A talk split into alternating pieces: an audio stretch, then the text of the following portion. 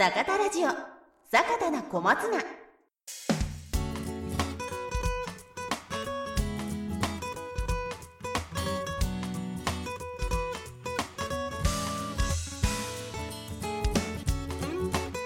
皆さんこんにちは。この番組は花は心の栄養野菜は体の栄養株式会社坂田の種のポッドキャスト番組坂田な小松菜です。本日のパーソナリティは小松菜営業担当の伊藤。ブリーダーの西川と谷村でお送りします。はいよろしくお願いします。よろしくお願いします。まあいろんなテーマやってますけど楽しくなってきましたね。やっぱりこう話してまあいろんなことを伝えられるっていうのはですね。どうですか皆さん慣れてきました。まだまだ。全然慣れないあの聞いてらっしゃる方もちょっとまだ慣れない3人でお届けしますけれどもどうぞよろしくお願いいたします。今日あブリーダーっていうのは基本的に、はい。あの表に出るのが得意な人たちじゃない 言い訳がありましたね。そうですね。品種を作ってるあのブリーダーの説明をですねどっかの回でできればなとは思ってるんですけれども今日はですね、えー、とテーマとしましては酒田の品種の浜続きという品種をテーマにあの話していきたいと思っております。と稲村の時にも話しましたけれどもこれもですねあの私あの営業している時にですねあの品種化になったものでしてこちらもですねやはり農家さんからの評価が高くて、えー数年経ちましたけれどあの販販売してですね数年経ちましたけれども高い評価をあのいただいておる品種になります。で浜続きのですねまず品種特性を、えー谷村さんあの簡単に教えていただけますでしょうか？そもそも浜続きっていう名前ってこれあんまり触れてないですけど、これれ確かに今まで触れなかったですね。なんかまあうちのね酒田の品種確っかに触れててなかったですね。そもそもまあ野菜の品種って結構独特なやつがあって、最近とかでもなんか変な名前の品種があるとあかって言ってすね。あえて変な名前つけたりとか、ね、世間でバズったりとかはい。あ、バズったり最あり近もありまます。けど、はいはいはいなんかこう、ね、うちだとまあ稲村とか桜木とかはい八景とか、はい。なんかちょっとこう、特定の人は分かるような名前は多いけど、浜続きってなんやねんみたいなことは、まあよく名前、品種ついた時には言われましたよね。確かにこれちなみにつけたのはどなたですか？誰ですかしかもどこでいやいやブリーダーは基本的にそんな名前つけないですか？つけないですはいそしたら営業担当が決めたんかなと思うんですけれども、これ答え言ってしまっていいですかね？いいんじゃないですか、全然。あの、うんこれ特定の人にしかはは分かるというふうな話谷村さんからありましたけれどもあの横浜市の地名ですね。はい、ほうええ。っとなるほどなるほど。あれ知ってるはずなのにこの えっとまず綱島っていう綱島っていう駅ありますね。横浜市港から、はい、ありますね。で稲村稲村ヶ崎。あ、いや、ありはい。で桜木桜木町ありますね。ね。うんうん。八景八景島ありますね、はいはいはい。で浜続き。浜続き。浜続き。聞いたことないですね。おそらく私もつけてないですけど横浜市都筑区の浜都筑かなとということはこれ坂田の種の本社がある横浜市都筑区の名前を冠した品種っていうって。ことは相当あのハードルを上げた品種ということですよね。いや、とんでもない品種ですね。そういう意味じゃ。いやこのハードルが上がってますけれどもこのまあ良さでありなんだれなんでありですね。特性をちょっとよろしいですかはい。じゃあ真面目にお願いしまはい、す、谷村さん教えていただけると、うん。これも、まあ、なかなか難しいんですけど、まあ、やっぱ寒さに強い、うんそうですね。寒さに強いっていう表現します、あえて。あ、はい。それは理解できる人はできると思いますね。寒さに強いと言っても、まあ、いろんな寒さ寒さに強いその中身はいろいろあるってことですよね。そうですね。まあ、例えば、こう、うんうんやっぱりこう、低温になった時に、例えば寒くて、はい。葉っぱが凍っちゃったり、軸が凍っちゃったりっていうことがあると思うんですけど、はい。まあ、その凍ったり、まあ、日中暖かくなって溶けたりとかってなっていくと、よくズル向けとか、まあ、軸とか歯が傷んだりとか、そうですね。あの、するんですけど、まあ、そういう症状に比較的強い。うん、うんまあ、例えば小松菜をこう持ってひギュッと引っこ抜くときに、こう、もう皮だけがこうずるっとめくれちゃって、まあ、抜けないと。まあ、そうするともちろんもう売り物にならないので、うん。はい。っていうことがあるんですが、まあ、そういうことが比較的起きにくい。うんまあ、あとは、あの、下手すると、もう軸の皮自体がもう引っこ抜いてもないのに、うん。もう、あー剥けちゃってる。うん。パンク、よくパンクって言いますね。はい。溶けたり凍ったりするとねそれでうん。物理的に破けちゃうやつだね、そうですね。そういうのも起きにくいってういうのが、まあ寒さに強いっていうのの、うん。まあ一つなのかなと思いますね。はい。あとはまあその、そういったこの物理的な症状みたいな寒さのダメージが少ないので、まあ寒さが来ても、まあ、じわじわとは伸びてくれる。うん。あの、ものすごい生育が早いっていう品種ではないです、正直。うん。ただ、あの、寒さがガツンと来ちゃうと、品種によってはこう、もう生育が止まっちゃうっていうこともあるんですけど、まあそういったところで、えーじっくりとはうん。伸びてくれるので、まあそういったところも、まあ冬に強い、寒さに強いっていう品種ですね。最も寒い時に使っていただけるというところですかね。そうですはい。ね。あとはもう一つ、あの、ポイントとしては、まあ、晩中うんってやつ難しい言葉ですけど、いや、大事なところなんで。遠立ちが遅いはい。遠立ちが遅い、まあ、要は花、油菜がこう、どんどんどんどん咲いてしまったりとか、特に冬とか寒い時期に巻いて、春先に取っていくうん作型だと、まあ、菜の花の季節ですね。はい。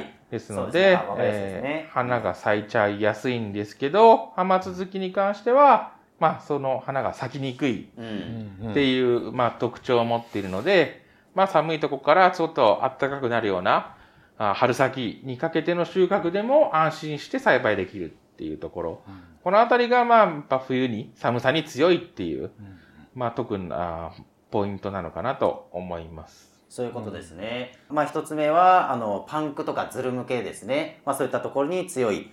まあそれから、あの、ガツンとした寒さでも、あの、止まったりせずに、あの、低温で、まあ、伸長してくれるというところ。あとはもう一つちょっと難しい言葉ですけれども、晩中性というところですね。遠立ちが遅い。まあ、菜の花になってしまって小松菜葉っぱを食べるものですからあの花が咲いてしまいますと、まあ、小松菜としての商品価値は下がってしまうんですけれどもこの浜続きに関しては、えー花が咲きにくい晩中性を持っているといったところが寒さに強い、まあ、ですのでこういった寒い時に使っていただけるという品種ですかね。はい。はい。まあ、ほとんど言ってしまいましたけれどもあの西川さん何かありますか？残り残ってることがありますかね？そうですね、えーまあその今の話の流れで言うと、はい。えー例えば、えー伸びの速さで言うと、はい。うちのラインナップの中だと、うん。一番伸びるのがワカミというはい。品種になって、ですね。そのはい。次の品種になります。ただ、はい。えーさその寒さに対する強さ、うん。っていうのとか中退の遅さっていうのであればはい。浜続きの方が強かったり中退が遅かったりするので、はい。まあ、そこは速さを選ぶのか、うん。強さを選ぶのかっていうので、まあ、今は大体浜続きを選ぶ方の方が多いんじゃないかなと思います。それはやっぱりその作られる方の、はい。まあ、やり方考え方で選んでもらえればなと思います。先ほどちょっとその晩中っていうそうですねすごい大事なキーワードが出たんではいねえーこれちょっとい伊藤さんにはい聞きたいと思うんですけど、はい。小松菜ははい。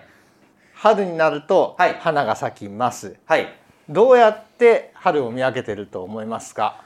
小松菜がどう花を見やあ春を見極めて見るか。だって春になって花咲かないと花咲いたところに蜂が飛んできてくれないから、はい。絶対に春に花が咲かなきゃいけないですよねそうですね。どうやって小松菜が春を見分けてそこめがけて花を咲かそうとしているのか、まずはやっぱり春って冬の寒い寒さから暖かくなりますよね。まず一番として寒さに当たること。はいそれから、えー、と暖かくなってきてその暖かさを感じるとともに冬から春にかけて日照が長くなりますよね。はいまあ、はいですので寒さに当たった後のその暖かさであったり日照、あ日が長くなったなっていうのを小松菜を感じてあこれ花咲かしても大丈夫だなって感じて、花が咲くんじゃないでしょうか。あの不満ですけど正解です ちょっとダメだったですね。一生懸命答えました。はい、ちょっと正解を教えていただいて。思った以上に完璧な。完璧だったよね、本当にもう。まあなんで、えーまあ、その2つのスイッチがあるので、えーまあ、特に日照の部分はお日様なんでこうコはいントロールするの難しいですけど、あのまあ、中帯に関してその温度に関しては、うん。最初に寒さに当ててあやばいなんか花芽が出てきたと思って慌てて温度をかけると、うん。小松菜は逆にあもう春が来たと思って、はいはい逆に中帯早くさせてしまうことになるので、まあ、そういうこう2つのスイッチがあるっていうことを理解してもらうことで、まあ、あの栽培の方からもこう渋滞してしまう花が咲いてしまうリスク減らせるのかなと思います、まあ打足でした。あいや打足じゃないと思いますね。このやっぱりこの時期作ってもらう時にあの何度もこの難しい寒中性って使ってしまってますけれどもやっぱり大事なことですのでこの浜続きっていう品種をテーマにしたからがゆえのですねあのいいキーワードかなというふうに思いますので、まあ、難しい言葉ですけれども面白い一面でもあると思いますので、まあ、今の話はちょっと打足という話が出ましたけれども 私としてはあのいいキーワードだったかなというふうに思います。はい、ありがとうございます。で、えっと、浜続きですね、あの、まあ、ハッシュ時期の話をさせていただきたいと思うんですけれども、まあ、先ほど、あの、ありましたように、まあ、体感性、あ、体感性じゃない、寒さに強いっていう表現ですね。まあ、そういったところがありますので、やはり基本は冬場に巻いていただいて、あの花芽の上がりやすいあの、まあ、冬場に巻いていただく寒さにも強いので、まあ、そういったところに巻いていただくっていうのが基本になりますでしょうかね。まあ難しい、まあ、冬場っていうもう冬っていう一言にまとめちゃうと結構難しくこなってれくるの難しいと思うんでですよね。そうですよねだ。からまあ例えば、はいうーんまあ、寒い時期にはい。取るっていうふうに考えると、はいまあ寒さに、えー強いっていうあ要はあの傷みにくいとか、はい。あとしっかり伸びてくれるっていう特徴が活かせると思うんですよね。なるほど。寒い時期にと取る方を寒い時期にまず収穫するっていうてしまいましたけれどとも。なると例えばなるほど10月の後半とかまあ、じまあ、やはり11月ですね。少しもう寒くなってき始めるところから巻き始めて、はい。寒さがしっかり厳しくなってくるところに取り始めるっていうような感覚なるほど。ですよね。まあ、結構イメージだと年明けとかはい、確かにそうですね。それぐいらいの取るスタートっていうような形で進めることは多いです。なるほど。逆に、えーさっきあった遠立ち晩中はい性を生かすっていうことを考えると、今度は寒い時期に巻いて、まあ、春先うん。温度が上がってきて、えー日の長さ日が長くなってくる時期に、まあ、取るっていうところなのでまあ逆に言うとこのもう取り始めたような時期ですね、年明けて、えー少し経った時、まあ、1月の後半ぐらいからが、に巻いて、えーまあ、例えば3月の初めぐらいとかに取るようなところが、逆に言うとちょっともうラストに近いのかなっていうようななるほど。感覚です。これ結構あの、あの、寒い時期とか、寒いところと、うん。暖かいところでも、そのスタート時期、終わり時期って違ってくるんですけど、ちょっとその辺のイメージをしていただいて、えー作ってもらうと、まあいいのかなって思います。よくやっぱ浜続きって、いつまで負けるのってやっぱ聞かれるんですよ。そうですねそう気になってしまいますねすごい難しいんですよねなるほどなるほどで、ちょっとこう浜続きみたいに、はいこう伸びが比較的早い。早い、うん、で、っていう品種をお遅くまで巻いちゃうと、最後あの、収穫するときに追っかけられる。どんどんどんどん伸びちゃって、長さがオーバーしちゃってっていうことにもなっちゃいますので、うん。例えばそういう時だったら、しっかりと、まあ、ハウスだったら、換気を強くしてやって、なるほど。まあ、2月後半、3月、暖かくなってくる時でも、伸びすぎないように管理してあげたりとか、はい。まあ、そういう工夫はやっぱしていただいた方がいいかなとか。なるほど、まああとは逆にこう、マック、その彩色のうん。株間とかを、あんま冬だからって言って、冬に巻くから詰めるんじゃなくて、うん。取る時期の天気がどうなのかっていうのを意なるほど。識して、えー種のさい葉種の幅とかを、お管理してやらないと、もう種まいちゃったら、水は管理できても、そうあの、なんていうんですか、上管とか株間はもう、巻いたっきりは動かせないので、基本的に。うん。そこをちょっと意識していただくと、うん。まあ、より作りやすくなるんじゃないかなとは思います。なるほど。あの私もあの、まあ、やっぱり基本的には播種時期というふうに聞いてしまうんですけれども種のまく時期と質問をあのしましたけれどもこうあの収穫時期のあの気温とかそういったところを意識してあの考えられるとあの想像しやすいということですね。確かにその通りですね。はい。ありがとうございます。えー西川さん、何かあの、まあ、発種時期、収穫時期に関して何か補足事項とかございますか？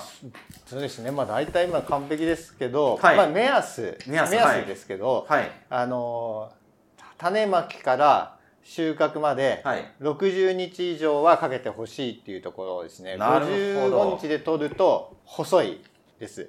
大体、まあ、今まで見てる感じだと60日超えて収穫する作型だとまあそれなりの太さになるので、はい、えーこの品種を発表した当時はちょうど暮れ出しぐらい、えー12月のなるほど。31日に出すぐらいではい。60日かかってたので、あー。その時期良かったんですけど今あったかいので、はい。えー12月の末に出そうとするともう50日ぐらいで取れちゃうので、うん。細くて、えーあんま良くないですね。だから年明けぐらいからまあ大体やっぱり種まきして収穫まで60日以上かかる作型だったら一番力発揮するかなと思います。あなるほど。それは目安として分かりやすいですね、まあ、巻いていただいてちょっとあの60日よりも早くあの取れてしまってあのちょっと細いなって言ったらちょっとやっぱもうちょっと寒い時期の方が良かったかなとか、そういったことで目安になりますね。はあとい種まきはい。のことでも、あの谷村さんからも説明ありましたけど、まあ、株間と同時にやっぱあの浜続きって寒さに非常に強いんですけど、発芽だけは寒さにあんまり強くないんです。あなるほど。で、えーまあ、小松菜の発芽適温って20から25度ぐらいって言われてて、まあ、発芽可能温度でいうと、まあ、5度から30度ぐらいまであるんじゃないかなみたいになってますけど、えー、浜続き割と、まあ、種あの低温にで発芽させるとちょっと発芽まで時間かかって、えーで時間かかって出てきたあの種って双葉のところの縁がこうちょっと白くなったりするんですよね。これあのしっかりその後光当たってくると緑になってあの回復して本場出てくる時にはまあ一応あのそのまま行くので大丈夫なんですけどただ低温の時にちょっと発芽がゆっくりになるので特に浜続き作られる時は種まいた後保温をしっかりする。うん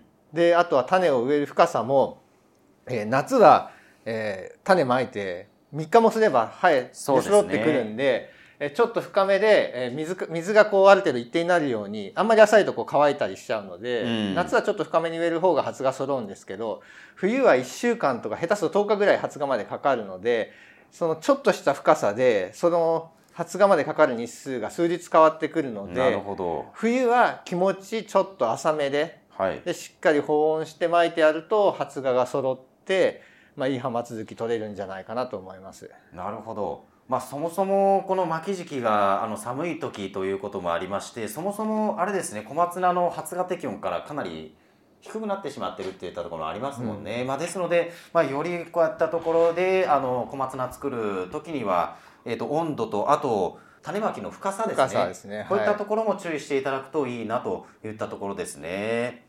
はい、あとですねあの浜続きあの営業としてあのやっぱ言われるのはですねあのこれも稲村同様、まあ、似姿ですね。ここの良さっていうのもよく指摘をされるんですけれどもやっぱりそういったところもあの意識してあの品種作りをされたというところはありますかね。もちろん西もちろんもちろんそう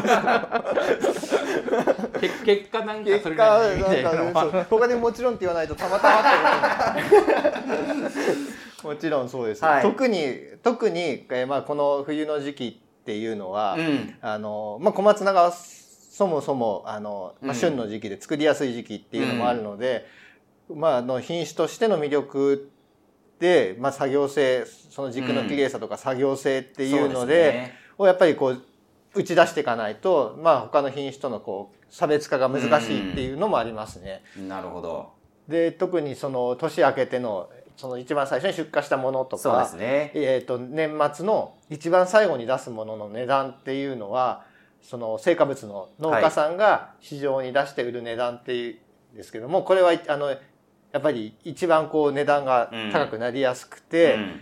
でそこで高く売れると、まあ、作られた方もやっぱり一番喜んでいただける時なので、まあ、そういった意味でもそのうん。ものの綺麗さっていうのは非常にいいこだわった品種じゃないかなと思います。そうですねやはりあの体感あの寒さに強いっていったところとこの似姿の綺麗さとかですねそういったところは浜通きあの販売している側あの営業としてもですねあのまあ、評価いただけるところですので、まあ、こういったところがあのこう長年ですねあの高い評価をいただいている要因なのかなというふうなにも思います。で浜続きですねあの、まあ、品種特性あのお話しいただきましたけれども何かあの質問足りなかったぞとかここなんで聞いてくれなかったよとかですね何かございましたら谷村さんからよろしいですか？そうですね。やっぱりこう、あと栽培する時の注意点で、やっぱもう一つ、まあ、大切なのは、まあよく言われます白錆病ですね。うんうんそうだね、はい。それ大事だね、はい。はい。でまあ白浜続きそうまあはっきり言って白錆病大病性はなくてないまあそんなに正直、まああのちょっと気をつけなきゃいけない。で特にこの栽培する期間も割とこう涼しくなってくる時から、まあ、はい。寒い時期には当たるんですけど、意外と本当にこう寒い中っていうよりもハウス使ったりとかこうミニールトンネル使ったりして結構こう温めて作るんですね。なるほどなるほど。そうすると、温まった中で湿気が溜まったりとか、結構こう病気、白錆病が出やすい、まあ一般的に15度ぐらいとかってよく言われてますけど、結構そういった温度帯で、こう常にこう、あの、栽培されることが多い時期でもあるんですね、この冬の時期っていうのは。なので、やっぱそういった意味では、浜、あ浜、浜続きだけじゃないですけど、その白錆病の予防っていうところを、まあ、常に心がけていただいた方がいいと思いますし、なるほど。これはもう、あの、いろんな人から、もう坂田もっと白錆病強いの作れやと、もう言われ続けて、早何年かっていう話ですけど、うん頑張ってます。はい。はい。なので、まあ、あのーそこは私たち自身も、ブリーダー自身もちょっとはい、心に、あの、すごい鎖を巻きつかれてるんですけど、ま あそこも含めてて、ね。はい、あのーまあ、うまく作るにはしっかり、まあ予防、まあ、あの、大病性ついてても予防とかしっかりやらなきゃいけない。これはもう、あの、どの病気もそうなので、そうですね。はい。ぜひとも、ちょっと、白錆病には特に気をつけて栽培していただきたいですと。はいはいお願いします。ふや一回増やしちゃうとその後が大変になるのではい。特に大事ですね。はい。ありがとうございます。白錆病ですね。で西川さんどうですか？何か？まあ、最近はやっぱりあの少しゆっくりめの品種を、うん。まあ、ハウスとかをいろいろ温めて作るっていう傾向がまあちょっとあって、まあ、それで結構品質がいいやつが、まあ、あのよく取れてて、うん。まあ、それはすごいいいことだなと思うんですけどもただあのやっぱそういう作り方してると急に寒さが来た時なんかにやっぱりあの温暖化といっても、うん。結構冬瞬間的な寒さっていうのは結構あるかなと思ってるんですよね。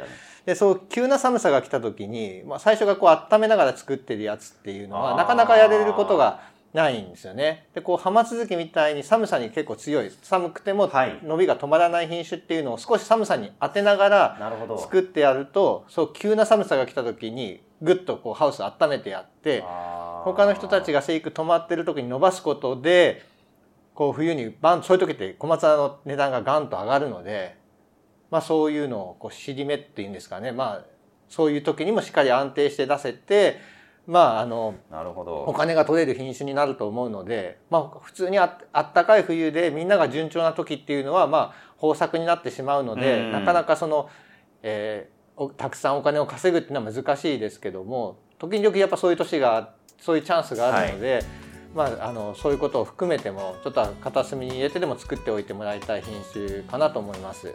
確かにそうですね。あのー成果の単価ですね。これ本当寒い時にはみんな出せなくてがんと上がる時に、まあ、浜続きは出せる可能性のある品種ということにもなりますので、まあ、ぜひあの作っていただくともうあのバンと儲かる可能性もある品種ということはもう一つ大きな魅力ですね。